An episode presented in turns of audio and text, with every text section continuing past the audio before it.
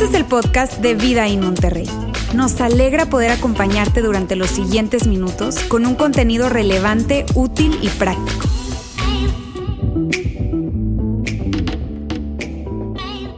Amigos, eh, quiero, no, no sé si te ha pasado, yo creo que sí, si somos honestos, ¿no te ha pasado que de repente estás ahí checando tus redes sociales, no sé cuál uses, ¿verdad? Instagram, Facebook, TikTok, no sé, y te quedas atrapado?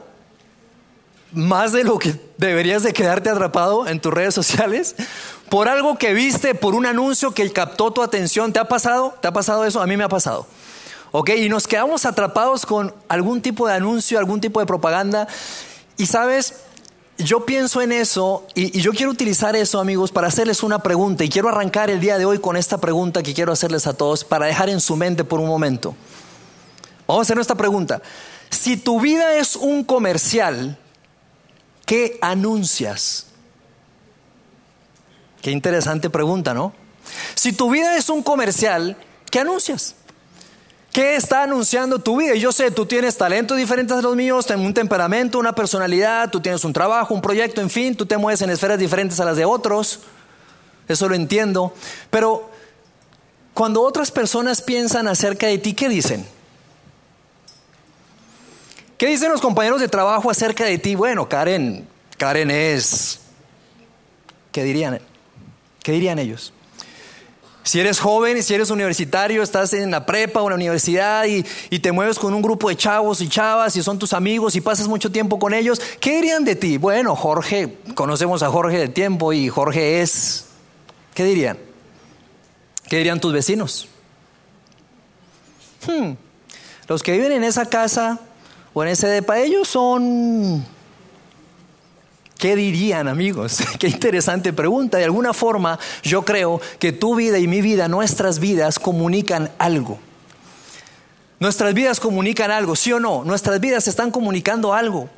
Y amigos, son preguntas muy interesantes, es una pregunta muy interesante que yo quiero dejar en tu mente por un momento, pero quiero que regresemos a esa pregunta al final del mensaje, así que tenla por ahí, vamos a dejarla en pausa y hoy vamos a regresar y vamos a continuar realmente con esta serie que iniciamos la semana pasada llamada Investigando a Jesús. ¿Cómo sabemos y por qué lo seguimos? ¿Cómo sabemos que hay algo en la vida de Jesús y por qué es que tú y yo decidimos seguirlo? Y son preguntas sumamente importantes. Roberto arrancaba la semana pasada con esta serie, hablamos muchísimo acerca de esto. Yo solo quiero hacerte un resumen y decíamos, decíamos al inicio que son preguntas muy importantes porque decíamos que la fe cristiana, amigos, tu fe, mi fe, si estás si eres un seguidor de Jesús, nuestra fe cristiana se sostiene sobre la identidad de un solo individuo, Jesús de Nazaret.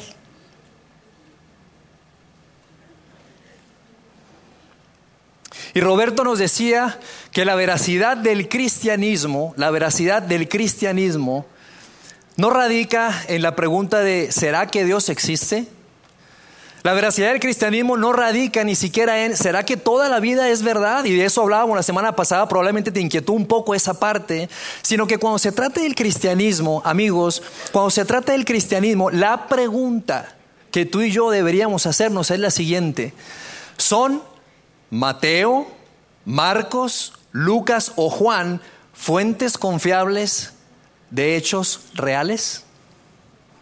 Esa es la pregunta. Cuando se trata del cristianismo, te repito, esta es la pregunta que nosotros debemos hacernos. Y si uno de estos relatos, decía Roberto la semana pasada, si tan solo uno de estos relatos, no los cuatro, si tan solo uno es real, esto de que Jesús eh, eh, dijo algo y lo hizo y sucedió, si eso fuera real, entonces tú y yo deberíamos de prestarle atención a la fe cristiana. Y si tú estás acá probablemente y te estás considerando acerca de esto de la fe, de la iglesia, del cristianismo, de Dios, si ese es tu caso y tienes muchas dudas, muchas preguntas, yo te diría, qué padre que estás acá, bienvenido y qué bueno que te hagas estas preguntas porque esto te va a ayudar y esta serie te va a ayudar a robustecer, a fortalecer tu fe, esa fe que muchos de nosotros heredamos. Y lo que estamos haciendo amigos en esta serie es que estamos viendo la vida de Jesús, investigando a Jesús a la luz de uno de estos relatos. Lo estamos viendo a la luz del relato de Lucas.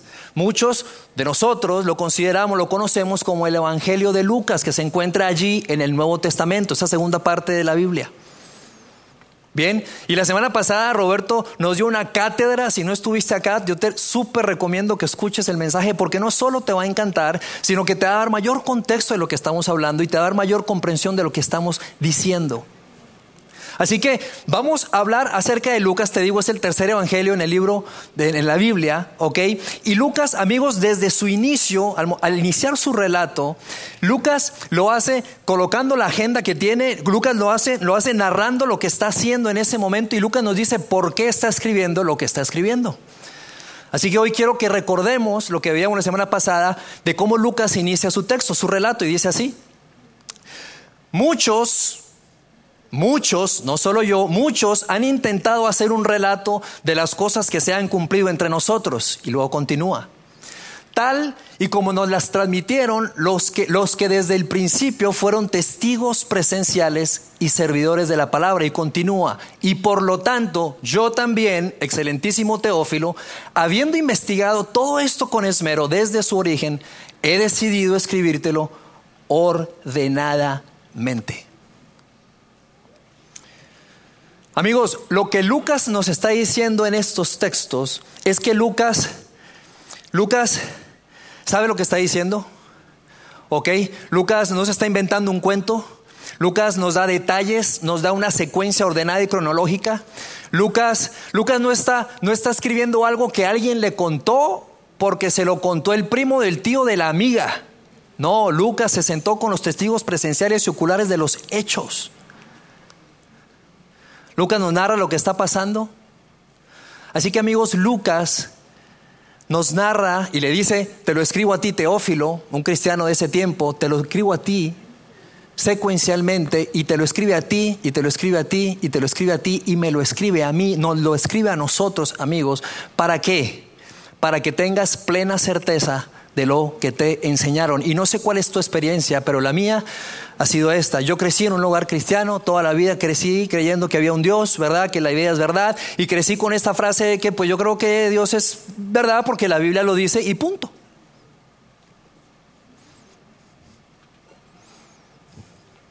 Y qué padre que nosotros podamos abordar este tema y que podamos robustecer nuestra fe, no tan solo porque la Biblia lo dice y punto, sino que nosotros podamos anclar nuestra fe y esto nos emociona muchísimo amigos, sobre todo cuando se trata de pasar este mensaje a la siguiente generación, de que nuestra fe se basa en una persona, en un evento, la resurrección que dio paso luego a un gran movimiento. Y eso es lo que Lucas está diciendo. Mira, yo me senté con los testigos oculares, ok, los presenciales, no me lo dijeron, no fue un cuento, ok, entiendo el detalle de los detalles Conocí a los personajes más importantes en la historia de Jesús. Conocí a Juan, conocí a, Pedro, el discípulo más famoso. Conocí a Pablo. De hecho, viajé con Pablo por todo el mar Mediterráneo. Conozco a las personas que estuvieron cerca y, y, esto es lo que te quiero narrar. ¿Para qué? Para que tengas certeza de lo que te enseñaron. Y si tú estás aquí y eres joven, especialmente tú, joven señorita, joven señorita que estás en prepa, universidad, qué padre que tú estás el día de hoy escuchando esto, porque, porque sabes qué? Porque tu fe no se basa solo en porque la Biblia lo dice. Su fe se basa en algo que está anclado a la historia, que es real, que sucedió. Una persona, un evento, la resurrección que dio paso a un gran movimiento. Para que estemos seguros, amigos. Y eso me encanta, que podamos hablar acerca de esto. ¿Está bien? Entonces, ese es Lucas. Y luego Lucas continúa y dice, para que llegues a tener plena seguridad de lo que te enseñaron, es lo que te estoy diciendo. Amigos, nos emociona muchísimo esto porque no solo, te digo, le da robustez a nuestra fe, sino que le da robustez, y pienso en Kevin, por ejemplo, ¿no? Qué emocionante ver ese video de Kevin, le da robustez a los muchachos. Y probablemente tú te encuentras hoy aquí como papá diciendo, ¿qué hago con mi hijo que se está cuestionando la fe? ¿Cómo le enseño a mi hijo? Y qué padre que a través de esta serie tú puedas tener herramientas que te ayuden a tener conversaciones de este tipo tan difíciles con tus hijos. Así que hoy yo quiero que avancemos en la historia y vamos a saltar tres capítulos en el libro de Lucas, en el Evangelio de Lucas, porque Lucas nos necesita hablar acerca de un hombre. Un hombre, amigos, que llegó con un propósito espectacular, que vino con una misión muy particular y que jugó un papel muy importante en la historia antes de la llegada de Jesús. Y probablemente tú sepas de quién voy a hablar. Vamos a hablar, amigos, de Juan el Bautista. Juan el Bautista. Y amigos, yo quiero que ustedes escuchen el detalle que nos da Lucas cuando se trata de Juan el Bautista, porque amigos, Lucas no nos está escribiendo un cuento o una ficción, nos está narrando una historia. Y mira lo que dice. En el año 15 del reinado de Tiberio César, pausa, Lucas no dice, allá en el tiempo de Tiberio, allá en aquel momento, no, no, no, no, no, Lucas nos dice exactamente en qué año fue esto y cuando tú quieres cuando tú quieres escribir una historia, un, cuento, una ficción que luego quieres pasar por verdad, tú no te atreves a colocar un tiempo específico en la historia. ¿Sabes por qué? Porque es muy desacreditable. Entonces es como si Lucas te estuviera dando el permiso a ti a mí, investiga, investiga. Esto es real, esto es historia, esto sucedió. En el año 15 del reino de Tiberio César, continúa, Poncio Pilato gobernaba la provincia de Judea, Herodes era tetrarca en Galilea, su hermano Felipe en Titurea y Traconite y Lisanías en Abilene. Aquí amigos tiene una serie de nombres espectaculares para sus hijos. Increíbles. ¿Verdad? O sea, Lucas nos está diciendo todo esto para decirte, hey, no estoy perdido, yo sé lo que está pasando en este momento, yo sé lo que está pasando en mi región, yo sé lo que está pasando en este tiempo.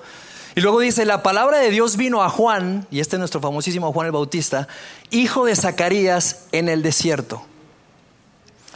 En ese entonces había muchísimos Juanes y muchísimas Marías, eran nombres populares en, en ese momento. Yo, mi esposa y yo, este, tenemos a Santiago, nuestro hijo mayor, tiene 12 años, y resulta que nos dimos cuenta que Santiago fue el nombre más popular en el 2011, no lo sabíamos.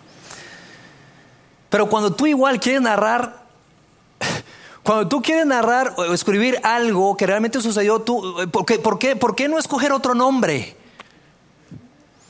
¿Por qué no escoger otro nombre? ¿Por qué escoges un nombre popular? Y cuando dice, escogí un nombre popular, sí, es común en el, en el, tiempo, pero quiero que sepas que era el hijo de Zacarías, que era un sacerdote del templo. Así que amigos, Juan no es un personaje bíblico solamente, Juan es un personaje histórico, fue real, vivió. Y amigos, amigos, esto es importante que nosotros, tú y yo lo sepamos, porque como te digo, le da validez y le da robustez a nuestra fe.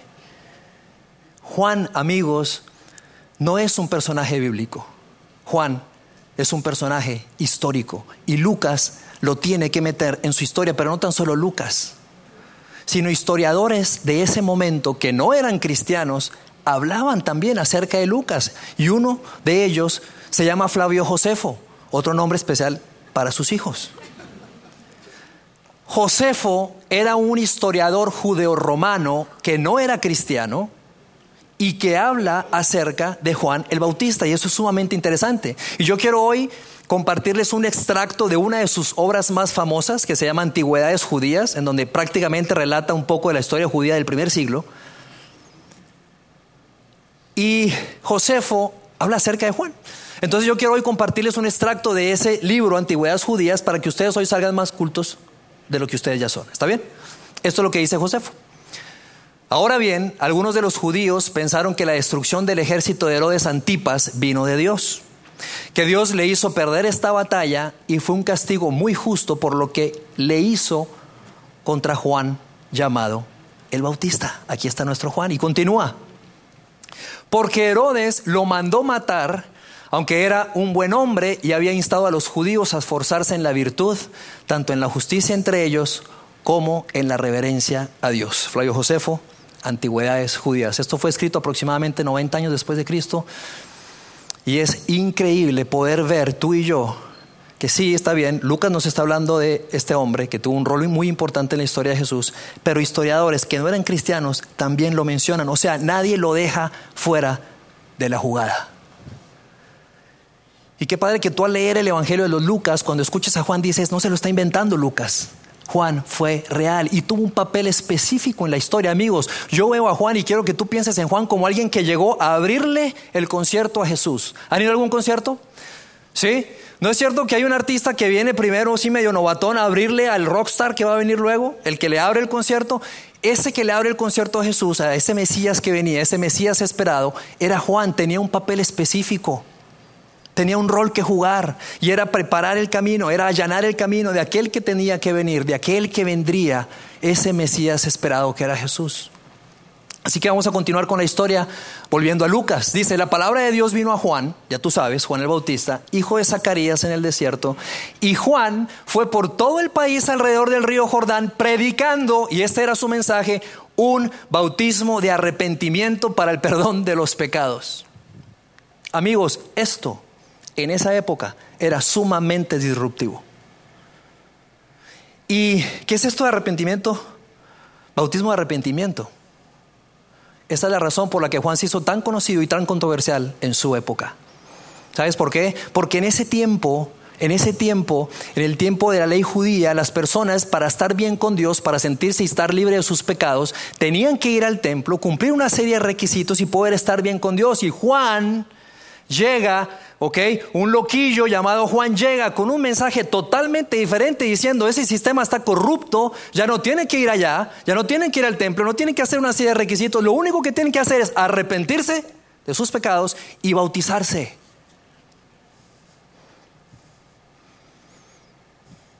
Y ese bautismo, que era en agua, prácticamente era una señal externa de algo que estaba ocurriendo internamente, de un cambio de pensamiento, de un cambio de manera de comportarse, se estaban arrepintiendo. Y eso es lo que, Luke, lo que Juan estaba predicando, era lo que Juan estaba enseñando. Juan estaba preparando las mentes y corazones de los hombres y mujeres para la llegada del Mesías, para que pudieran vivir una fe genuina, una fe real, no una tradición heredada, no una religiosidad, no una religión vertical, individual, egoísta. Y eso era lo que estaba haciendo Juan. Entonces ese mensaje empezó a causar muchísimo revuelo en la zona llega a oídos al templo, llega a oídos de los líderes religiosos, ¿ok? Llega a oídos de los líderes religiosos de la época que eran fariseos, saduceos, considerados expertos en la ley, y dicen, a ver, a ver, a ver, a ver, ¿qué está pasando? No, pues resulta que hay un loco allá en el desierto que está diciendo que ya no tienen que hacer esto y lo otro, pero pues que solamente tienen que bautizarse. A ver, a ver, a ver, ¿cómo?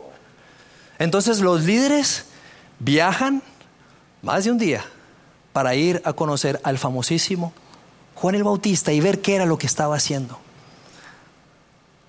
Y me encanta este momento en la historia porque aquí es donde se pone tensa la conversación. ¿Ok? Si ya está tensa. Juan ve que vienen estos líderes religiosos, se emociona y les da una bienvenida espectacular. Mira lo que les dice. Camada de víboras. ¿Quién les dijo que podrán escapar del castigo que se acerca? avanzamos. Produzcan frutos que demuestren arrepentimiento. Y no se pongan a pensar, por favor, no se pongan a pensar, es que tenemos a Abraham como padre, porque les digo que aún de estas piedras Dios es capaz de darle hijos a Abraham. Qué bienvenida, ¿no? Eran las personas más respetadas de esa época, de ese tiempo.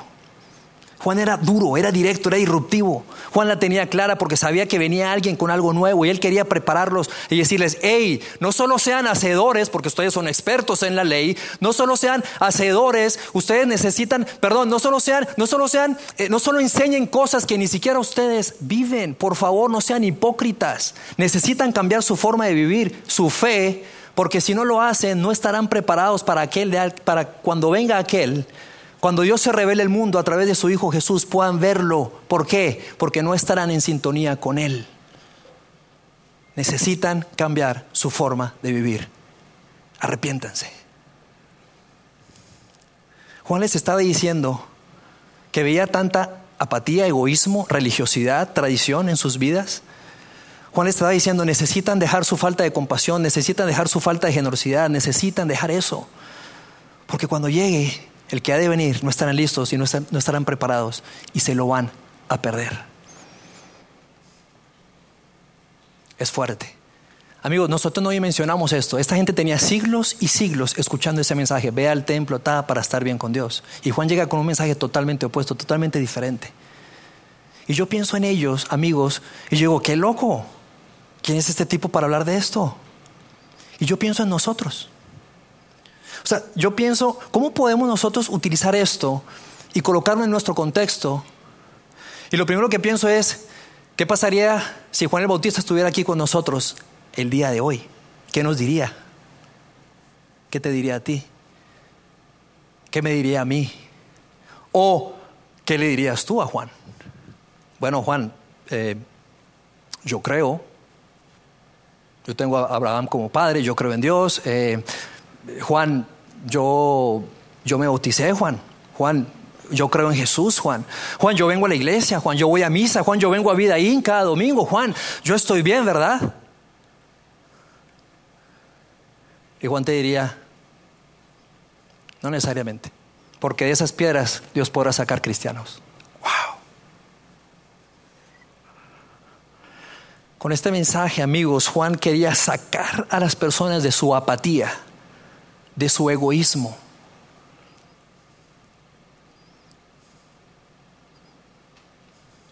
Juan les estaba diciendo, amigos, el tiempo de reducir la religión a una tradición ha terminado, se ha acabado. Juan les estaba recordando, recordando a ellos lo que sus vidas realmente debían anunciar. ¿Recuerdas al inicio? Juan les estaba recordando lo que sus vidas debían anunciar realmente, porque si no estaban preparados se iban a perder a aquel que venía. Produzcan frutos que demuestren arrepentimiento. En otras palabras, amigos, sería esto. Produce frutos que demuestren lo que dices que crees y en quien dices creer. Y mira, Juan no tenía problemas con que ellos creyeran en Abraham, ¿eh? Para nada, no quiero que nos vayamos a confundir. Juan no tenía problemas con que ellos dijeran, es que tengo a Abraham como padre. No tenía problemas con eso, porque el punto no era ese. El punto de Juan no era, está bien que no era si creyeras o no en Abraham. El punto era que no es suficiente creer. Porque creer, amigos, es la línea de partida, no es la línea de meta. Creer, amigos, no es la meta final. Creer es solo el punto de partida, amigos. Y, si, y si, Juan, si Juan estuviera con nosotros aquí, yo creo que te miraría a ti a los ojos. Me miraría a mí a los ojos y nos diría esto, oye, Fer, qué padre que crees. Bien. Qué bueno que has hecho de Jesús tu Salvador, Fer. Bien hecho. Qué bueno que vas a la iglesia. Te felicito. Solo que no es suficiente creer. Pero entonces, Juan, ¿qué, necesito hacer? Y Juan diría, hacer por los demás. Y la gente, amigos, que venía a escuchar a Juan el Bautista en el desierto, que eran multitudes, se dice que todo Judea se volcó, y bueno, probablemente eso sea una exageración, pero si tan solo el 10% de esa región eran miles y cientos de miles de personas yendo a escuchar este mensaje de Juan, y esas personas, aunque era un mensaje fuerte, directo, contundente, disruptivo, las personas lo escucharon y agarraron la onda. Las personas entendieron el mensaje que Juan estaba trayendo. ¿Y sabes por qué lo sabemos? Por la pregunta que le hacen a Juan. Amigos, las personas que estaban alrededor de Juan escuchándolo, le hacen una pregunta que es la pregunta. Que yo imagino que si tú y yo nos hacemos esta pregunta, híjole, en nuestras empresas, en nuestros hogares, eh, eh, eh, padres, hijos, jóvenes, adolescentes, abuelitos, personas maduras, no tan maduras, si todos nosotros nos hiciéramos esta pregunta, amigos, que está a punto de ser revelada, estoy seguro, sin duda, de que nuestro mundo será un mundo diferente, un mundo mejor. Y lo sé con convicción y con seguridad porque ya una vez ocurrió y por eso tú y yo estamos acá. Y la pregunta es esta. ¿Qué debemos hacer? No qué debemos creer, qué debemos hacer. Juan los escucha, escucha la pregunta y me encanta. Me encanta porque, híjole, se puso padre el ambiente ahorita. Es el todo esto está planeado, ¿eh? Está planeadito. ¿Qué les estaba diciendo?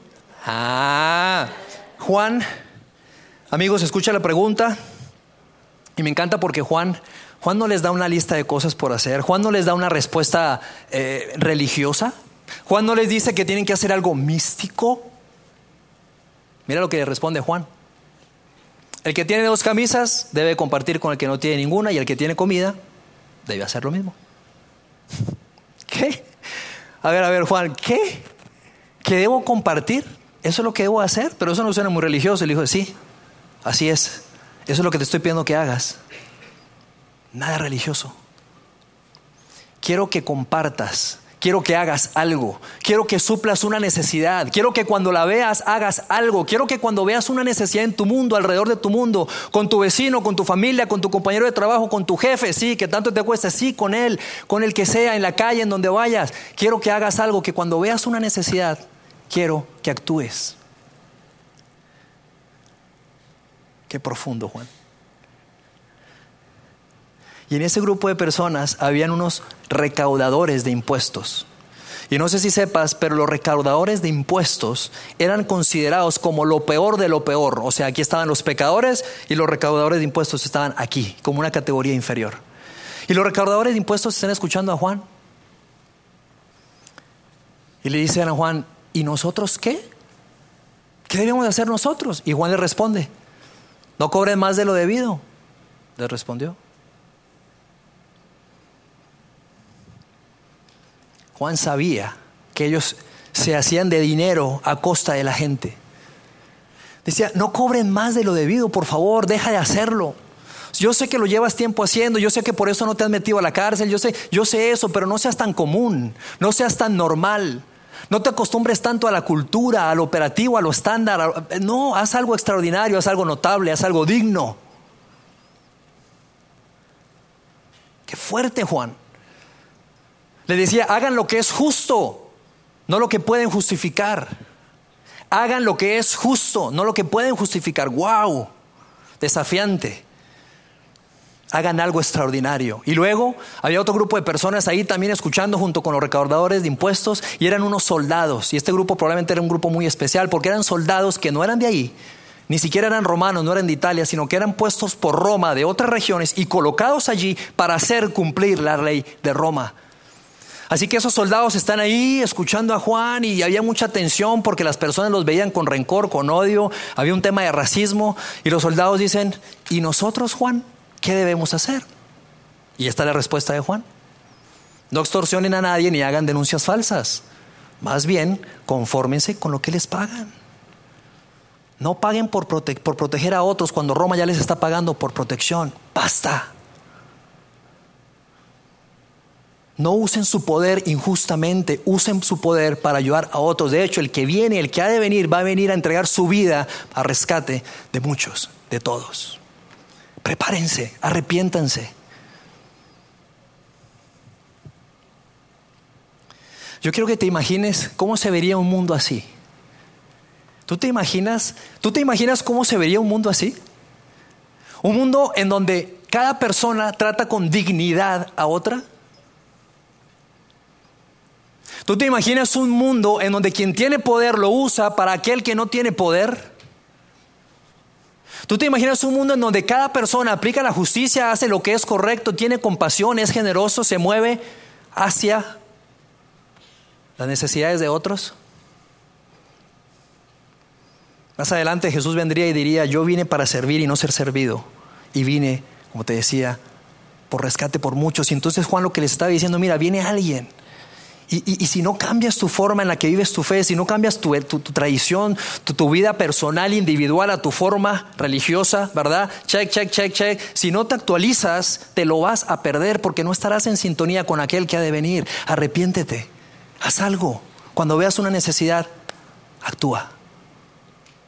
Y la gente escuchaba a Juan, amigos, y honestamente la gente decía, este es el Mesías, porque hablaba con una con una propiedad, con una convicción de lo que estaba diciendo, que decían, este es el Mesías, este es el Mesías esperado. Y Juan los escucha y dice, no, no, no, no, no, no, ni cerca estoy.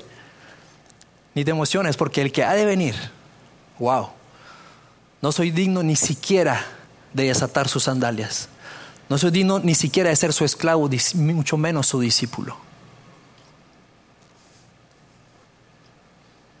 Entonces la gente decía, ¿qué debo hacer? ¿Qué debemos hacer, amigos? Y Juan nos dice, haz algo, haz algo. Amigos, y quiero detenerme un poco acá, ¿sabes por qué?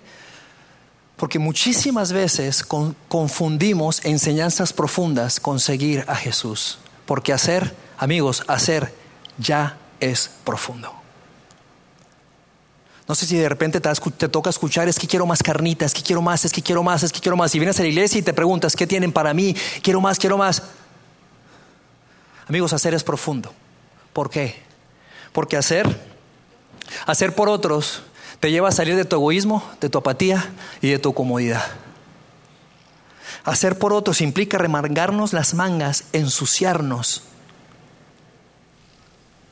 Hacer por otros, amigos, nos implica sacrificar tiempo, energía, recursos, finanzas. Cuando haces por otros, cuando vas una necesidad y la suples, tú dices, híjole, no sé si yo pueda ayudar a esa persona. Hacer por otros implica que te sientas incapaz. Hacer por otros implica que sientas miedo y que te metas en zonas de peligro. Porque no sabes si eres la persona adecuada para ayudar a esa persona, no sabes si vas a ser capaz. Y quiero decirte, es justo allí donde te encuentras con Dios. Porque te das cuenta que no se trata de tus fuerzas, sino de las de Él. Y Él te da de su sabiduría, de su gracia, de su fuerza y de su poder. Y lo único que vas a tener que hacer es estar allí al lado de esa persona, amortiguando el golpe. El golpe emocional, físico, psicológico, relacional, pon el nombre que quieras. Pero allí es donde te encuentras con Dios. Así que amigos, no confundamos enseñanzas profundas con seguir a Jesús. Porque seguir a Jesús implica hacer algo por otros. Y hacer ya es profundo. Jesús lo expresó de esta manera. Ustedes, ustedes, seguidores de Jesús, si tú estás aquí y te consideras un seguidor de Jesús, cristiano, católico, Jesús dijo esto de ti. Ustedes son la sal de la tierra y la luz del mundo. Y que sea a través de sus glorias que ustedes puedan glorificar, de sus obras, que ustedes puedan glorificar al Padre. Ustedes son la sal, ustedes son la luz. Tú tienes un sello. Tú tienes un sello y usando la analogía del inicio, amigo, del anuncio, del comercial que estás promocionando con tu vida, tú tienes un sello. Es más, Jesús te dijo, ni siquiera tú puedes decidir si eres un anuncio o un comercial. Tu vida ya es un comercial. Tu vida ya es un comercial y está promocionando algo. Y quiero que promuevas y promociones y anuncies el amor de Dios, atendiendo las necesidades que están alrededor tuyo. Tu vida ya es un comercial. Tú y yo tenemos el poder y el derecho de decidir qué anunciamos. Me encanta el mensaje de Juan, un mensaje simple y profundo, que vino a revolucionar el mundo, que vino a preparar la llegada del Mesías. Porque era justo eso lo que Juan estaba diciendo, lo que Dios iba a hacer a través de Jesús, al dar a su vida, a su vida, a su Hijo, para venir en rescate por todos.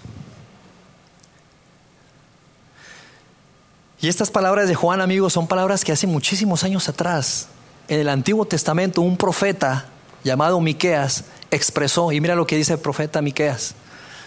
Él te ha mostrado, oh mortal, lo que es bueno. ¿Y qué es lo que espera de ti el Señor, de ti y de mí?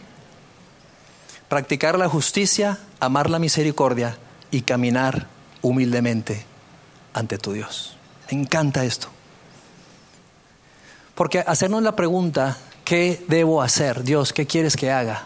¿Qué necesidad quieres que suple? Eso es caminar humildemente.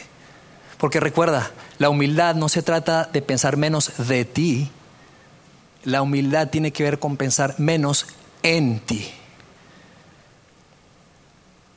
Y Miqueas nos dice, ¿qué debo hacer?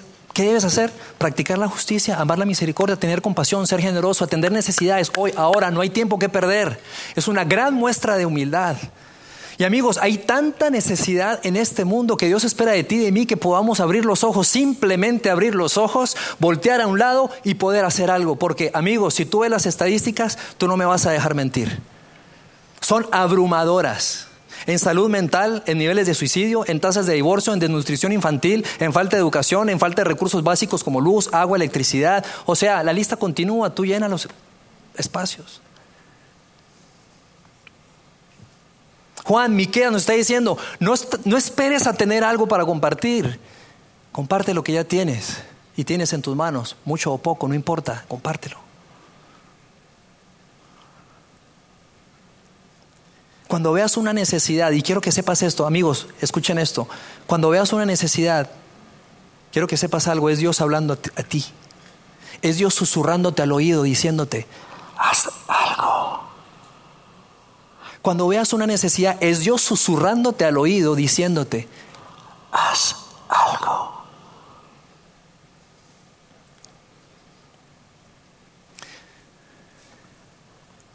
Amigos,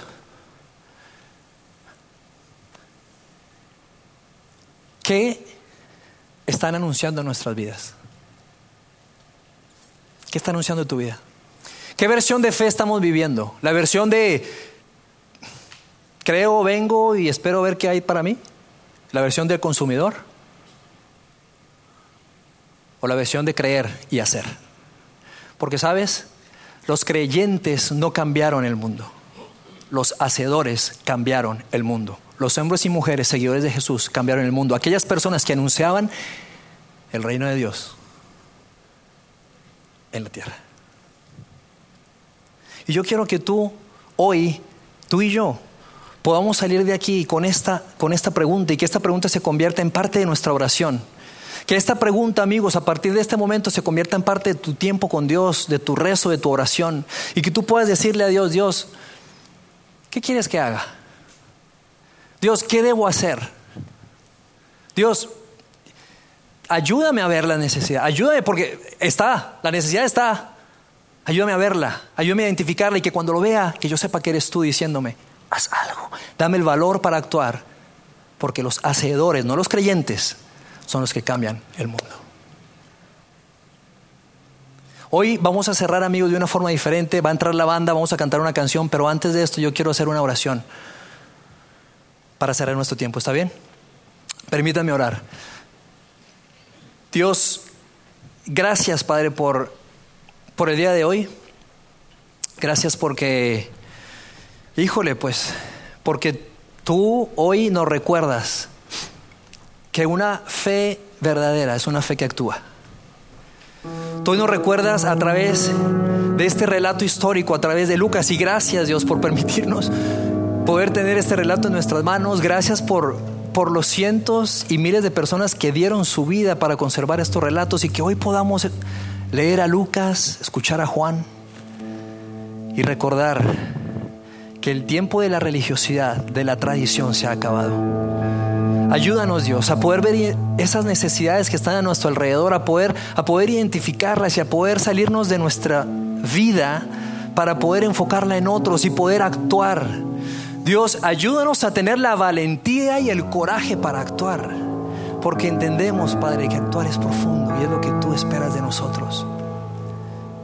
Dios, ayúdanos, Padre. Y para todas las personas que están aquí considerando la fe, el cristianismo y tienen dudas acerca de, ti, Dios, yo, te pido que, que les ayudes, que, les des eh, sabiduría, que, que ilumine su pensamiento y que puedas acompañarles en esa jornada.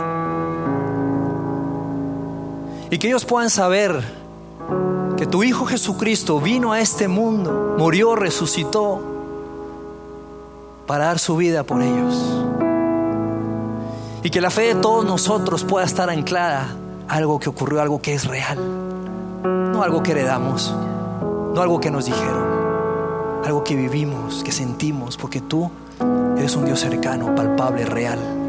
Tú eres nuestro Padre. Ayúdanos Dios a tener la valentía para actuar. Te damos muchísimas gracias en el nombre de Jesús. Amén. Conectado a los contenidos de Vida en Monterrey a través de nuestro sitio web y de las redes sociales. Muy pronto estaremos de vuelta con un nuevo episodio.